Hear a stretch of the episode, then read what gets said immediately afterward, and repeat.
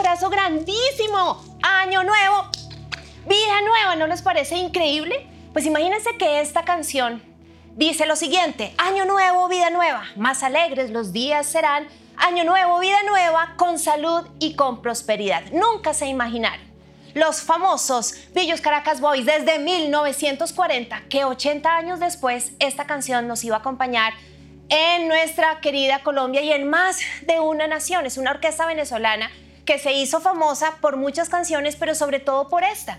Y la hemos escuchado por radio, por televisión, en cada final de año la cantamos o por lo menos no la tenemos que aguantar con los vecinos, con los programas de televisión.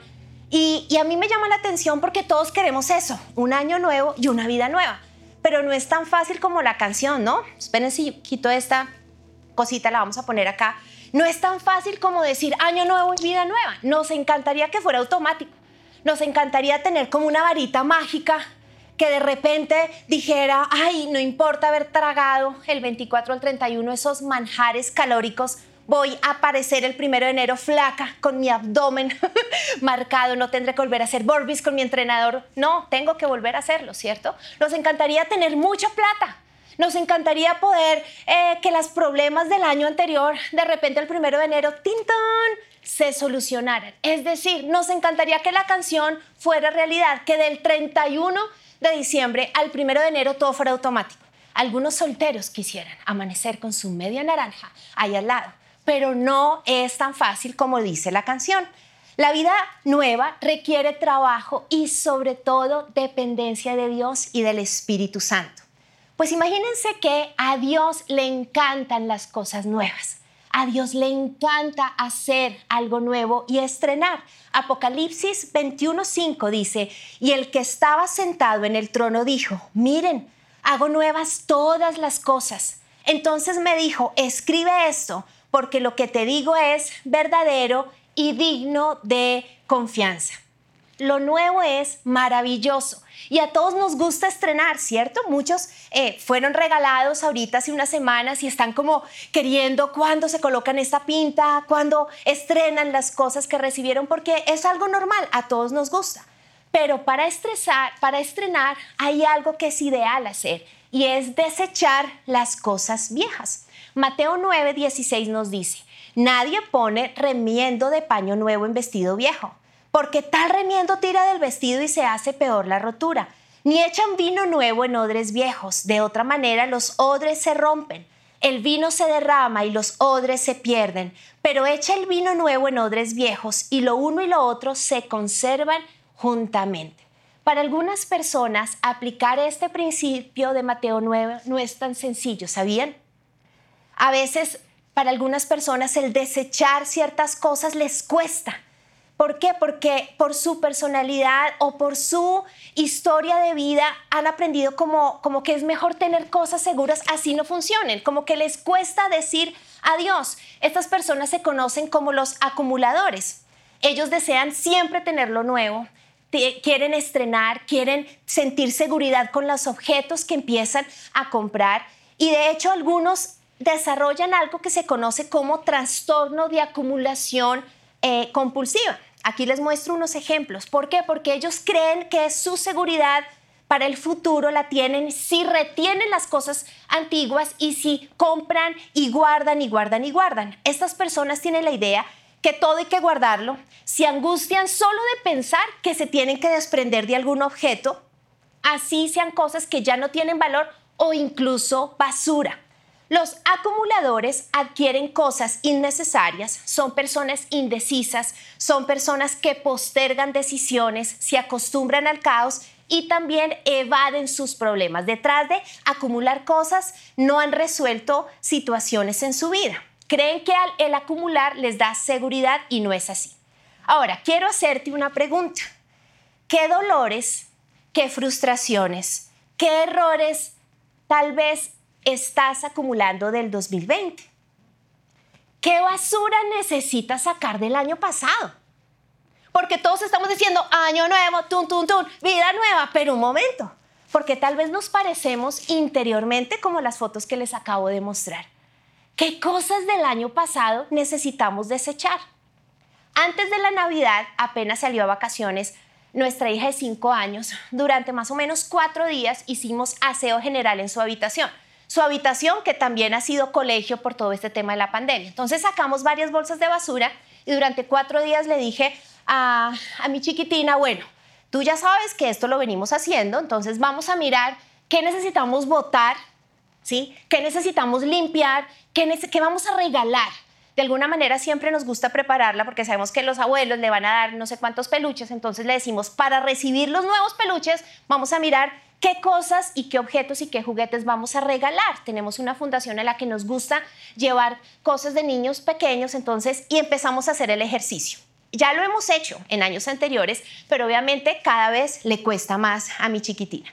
Y ella, aunque lo sabe, siempre me empezó a decir lo mismo, mami, pero es que este me gusta, es que este me gusta, mami, es que este me lo dieron en la piñata de esta amiga, porfis, este no. Hubo argumentos espectaculares. Es que de pronto me extraña, si regalo este, ¿qué tal que un día me extrañe? Después metió a su hermano menor. Y si Simón un día quiere jugar con este, ay, mami, por si. Es que cuando duermo con este nunca me dan pesadillas. Es decir, ella me estaba convenciendo que en esa bolsa de basura de, de vamos a desprendernos no metiera esas cosas. Finalmente lo logramos, pero me impactó los argumentos de ella. Pues los argumentos para guardar cosas no solo lo tienen los acumuladores ni mi hija de cinco años.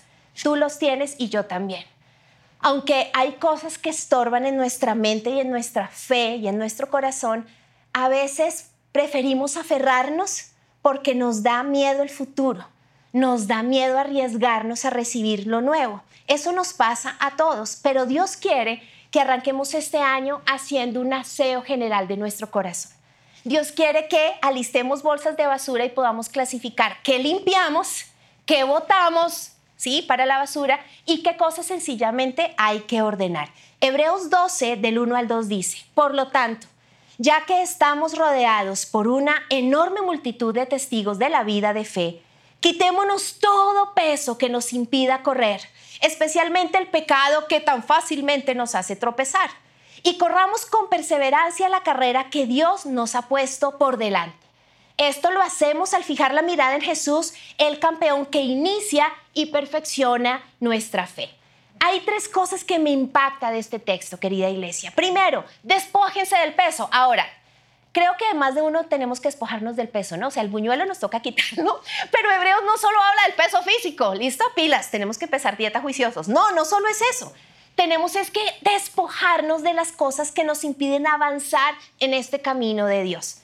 ¿Sí? No puedes seguir aferrándote a los chichones, aferrándote a la tragedia, a la novela mexicana que viviste en el 2020. No puedes aferrarte. Necesitas quitarte eso. ¿Por qué? Porque hay una carrera que tienes por delante. Y Hebreos dice, corre la nueva carrera, tienes que perseverar.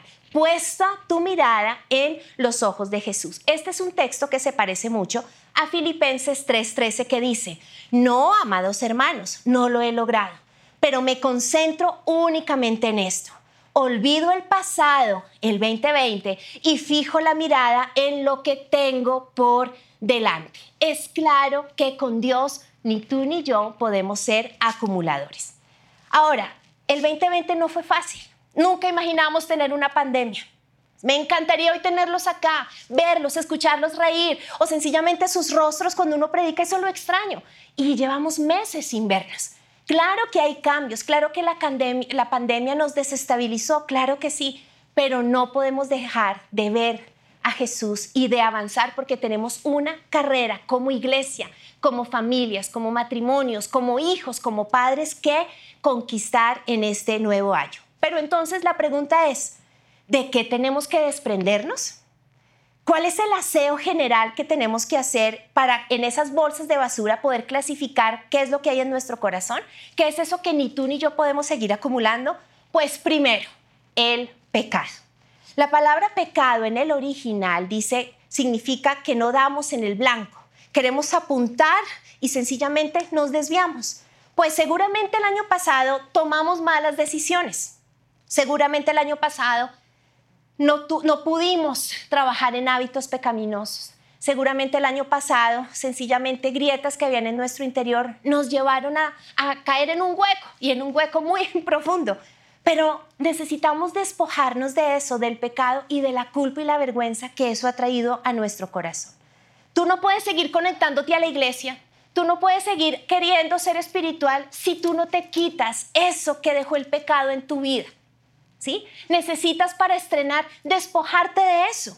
¿Por qué? Porque es algo que solo tú puedes decir. Dios no te va a eh, empujar para que tomes decisiones y tengas una vida íntegra. Tú tienes que tomar decisiones. Efesios 4:22 en adelante dice, desháganse de su vieja naturaleza pecaminosa y de su antigua manera de vivir que está corrompida por la sensualidad y el engaño. En cambio, dejen que el Espíritu les renueve los pensamientos y las actitudes. Pónganse la nueva naturaleza creada para ser a la semejanza de Dios, quien es verdaderamente justo y santo. ¿A qué antigua manera de vivir te estás aferrando y no quieres soltar? Me impacta porque el texto bíblico dice que hay una sensualidad. ¿Qué sensualidad? ¿Qué engaño del año pasado tienes que dejar? ¿Qué pensamientos y actitudes del año pasado tienes que renovar para enfrentar este nuevo año, iglesia? Así como teníamos que clasificar con mi hija qué se vota, qué se dona, qué vamos a alabar, ¿sí? Necesitamos preguntarle al Espíritu Santo, ¡ay! ¿Qué hay aquí? Trae convicción de pecado. Porque vemos el pecado de todo el mundo, pero no vemos el nuestro. ¿Qué es lo que yo tengo que dejar?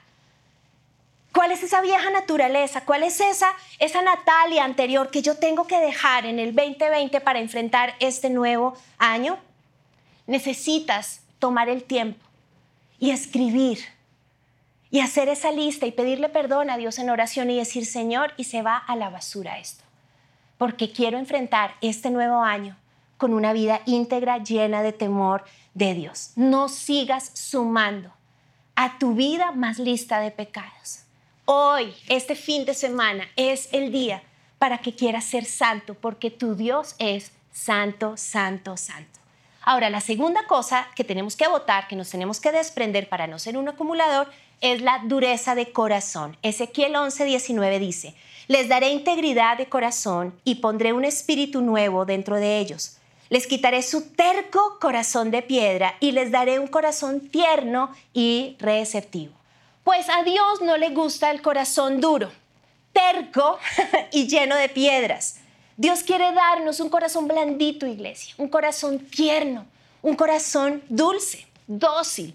Jesús habló también del corazón de piedra. No solo estaba en el texto de Ezequiel, Jesús también habló. En Mateo 13 narra la historia de un sembrador que en diferentes tipos de terreno esparce la semilla y solo en uno dio fruto la semilla. ¿Por qué? Porque los terrenos tenían problemas y uno de ellos era que la tierra tenía rocas. Dice, otra parte cayó en terreno pedregoso sin mucha tierra. Esa semilla brotó pronto porque la tierra no era profunda, pero cuando salió el sol las plantas se marchitaron por no tener raíz, se secaron. Las piedras no permiten profundidad.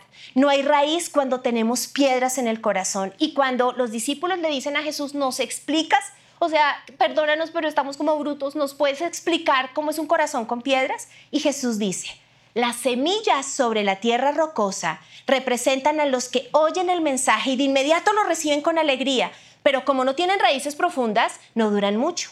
En cuanto tienen problemas o son perseguidos por creer la palabra de Dios, caen.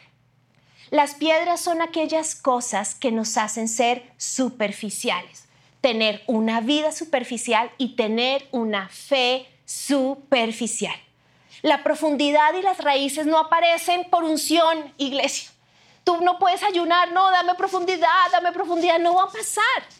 ¿Sí? La profundidad se basa no en un rol, no es que yo ya soy más profunda porque me casé, no es que ya soy mamá, no es que ahora soy abuela.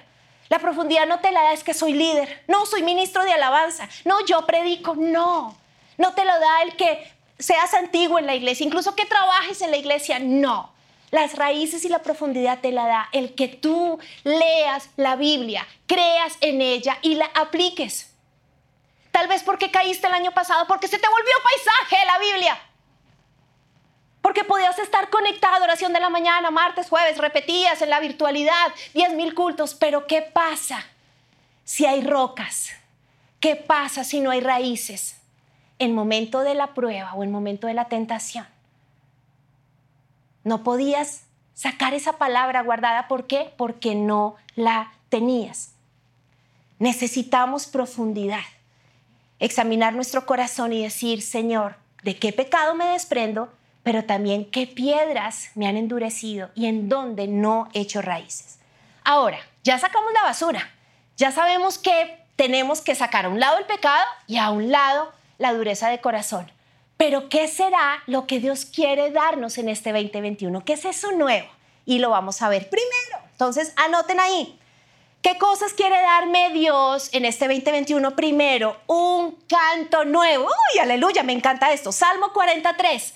Me dio un canto nuevo para entonar un himno de alabanza a nuestro Dios. Muchos verán lo que Él hizo y quedarán asombrados, pondrán su confianza en el Señor. Iglesia, así como nos lavamos los dientes, es tiempo que nos quitemos lo que nuestra boca confesó el año pasado. Muerte, duda, vergüenza tristeza, me voy a morir, esto está muy difícil, la pandemia, oh, COVID, COVID, todo lo que tú hayas vivido, aún yo me estoy predicando, quiero que sepan que yo me autopredico, todo lo que yo también pude haber dicho duda, temor, incertidumbre, tenemos que quitarnos eso porque Dios nos quiere dar un canto nuevo de alabanza.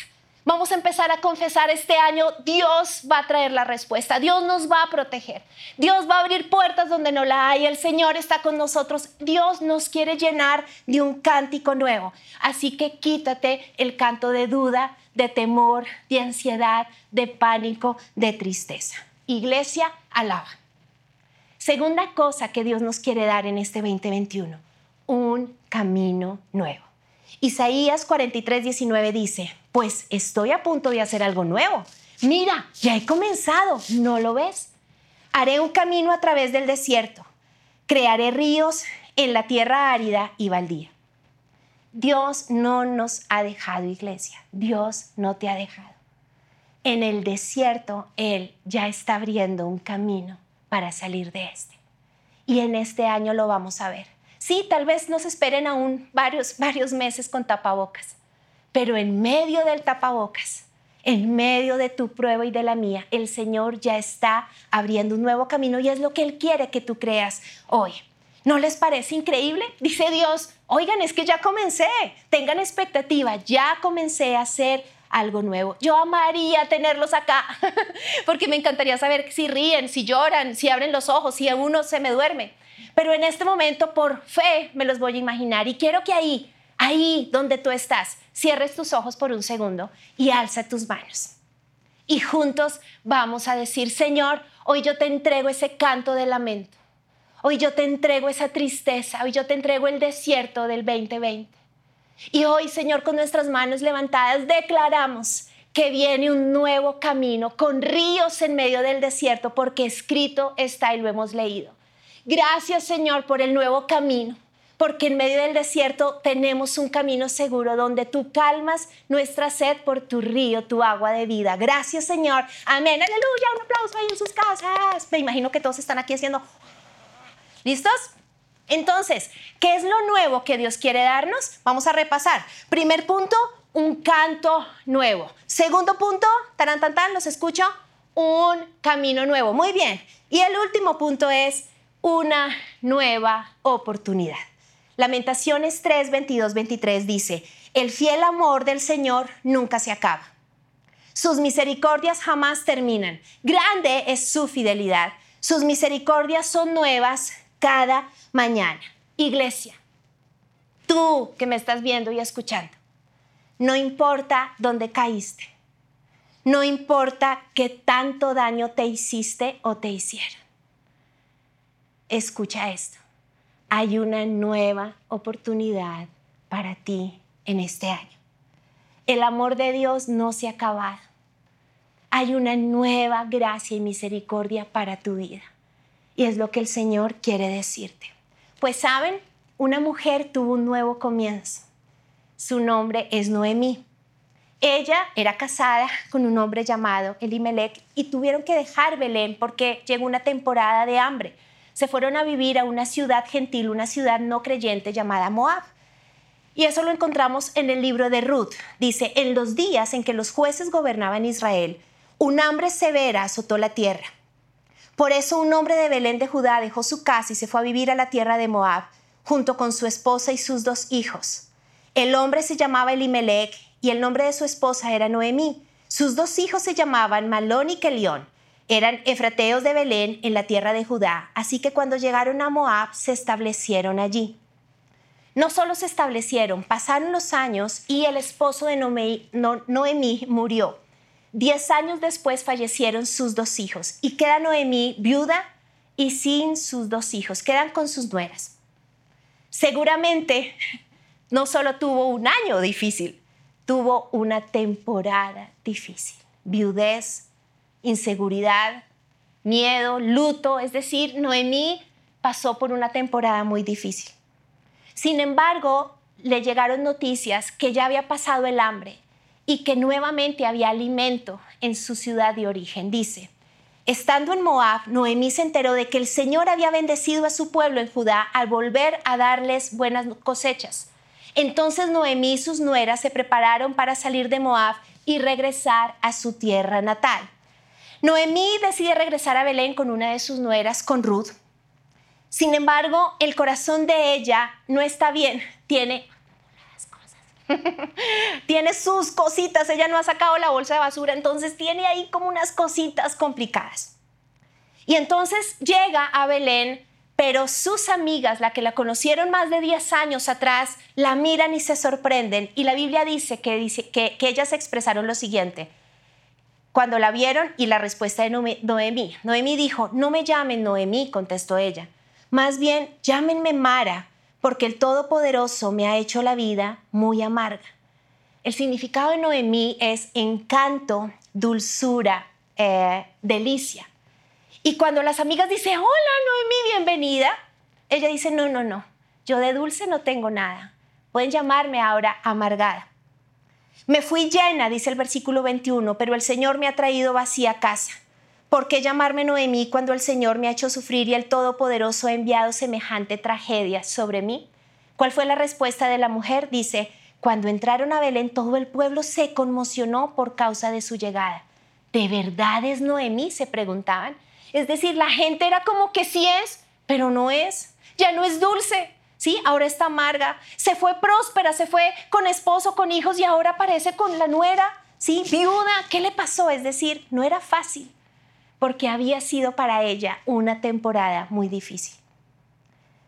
En Belén no había nada, había comida, pero no tenía casa, ella no tenía como, bueno, regresemos. Cuando ella se fue más de 10 años atrás, había dejado todo. Seguramente tenía miedo. Su futuro era incierto. Tal vez tú y yo en ciertas áreas de nuestra vida tenemos un 2021 con incertidumbre. Tenemos como susto aquí en la panza, como, ¿qué, qué va a pasar, Señor? Noemí lo sintió, para ella, para ella esto no era fácil, pero escucha esto, Dios tenía un plan. Di esto conmigo, Dios siempre tiene un plan. Dios tenía un plan con Noemí.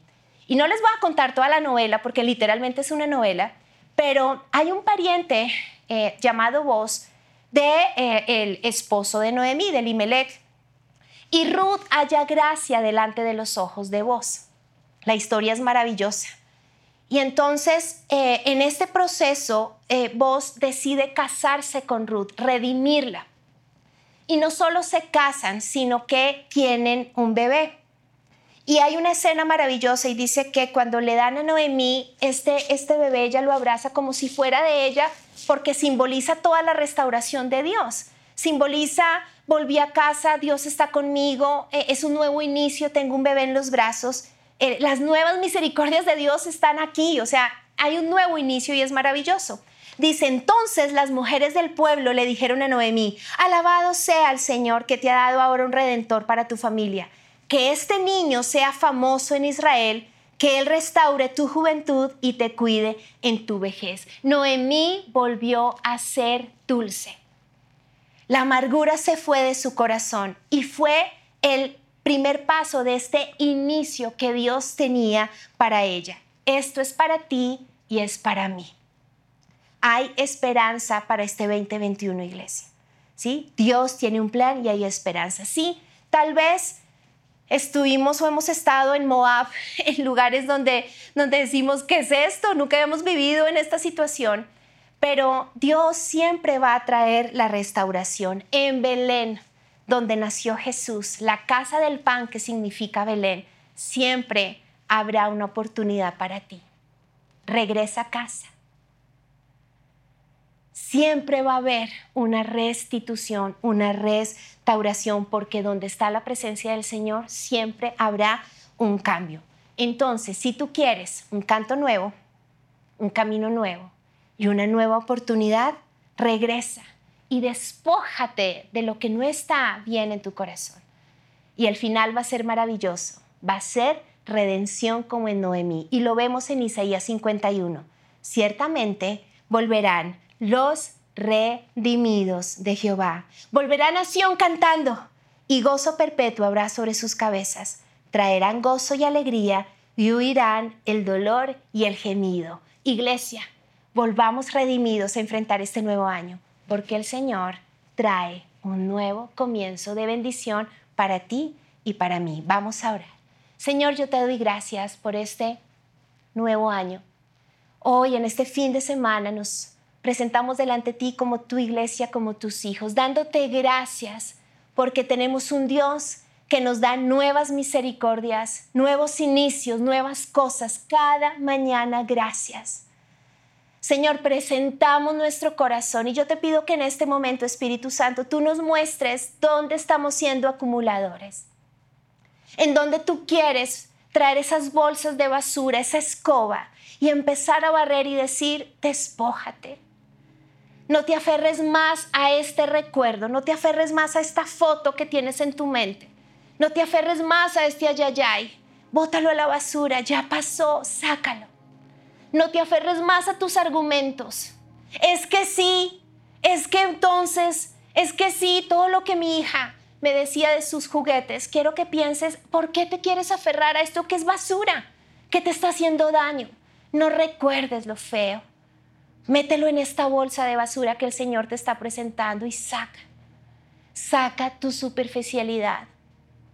Saca la rutina en tu relación con Dios. Dile Espíritu Santo, enséñame a orar, quiero orar de manera diferente, quiero estrenar Biblia, quiero hacer algo nuevo aún en mi tiempo contigo, Señor. Saca tu pecado, saca esas tentaciones, saca esas malas decisiones, pero también mete en esta bolsa de basura tu culpa, la vergüenza, esa voz que te dice que sigues atada al 20, al 2020 o que sigues atado, quita eso y mételo en la basura también. Saca esos pensamientos de intimidación, de abandono, de soledad. Bótalos. Y preséntate delante de Jesús con manos vacías diciendo, Señor, quiero lo nuevo que tienes para mí en este año. Quiero ese cántico nuevo que proclamen mis labios. Quiero poder andar en el nuevo camino que tú dices que ya comenzaste a construir y donde hay ríos en medio de la arena del desierto. Y anhelo, Señor, una nueva oportunidad. Hoy anhelo esa redención de Noemí. Hoy anhelo que vuelva la dulzura, la ternura a mi vida. Yo te pido que ese, ese mara, esa amargura sea quitada de tu iglesia y que podamos confiar en este año de redención de cantos nuevos, de caminos nuevos, de ríos nuevos donde tú suples nuestras necesidades. Te lo pedimos, Señor, y te damos gracias porque todo es nuevo en ti. Gracias, Señor. Amén. Es mi roca y mi protección, mi escudo y mi defensor.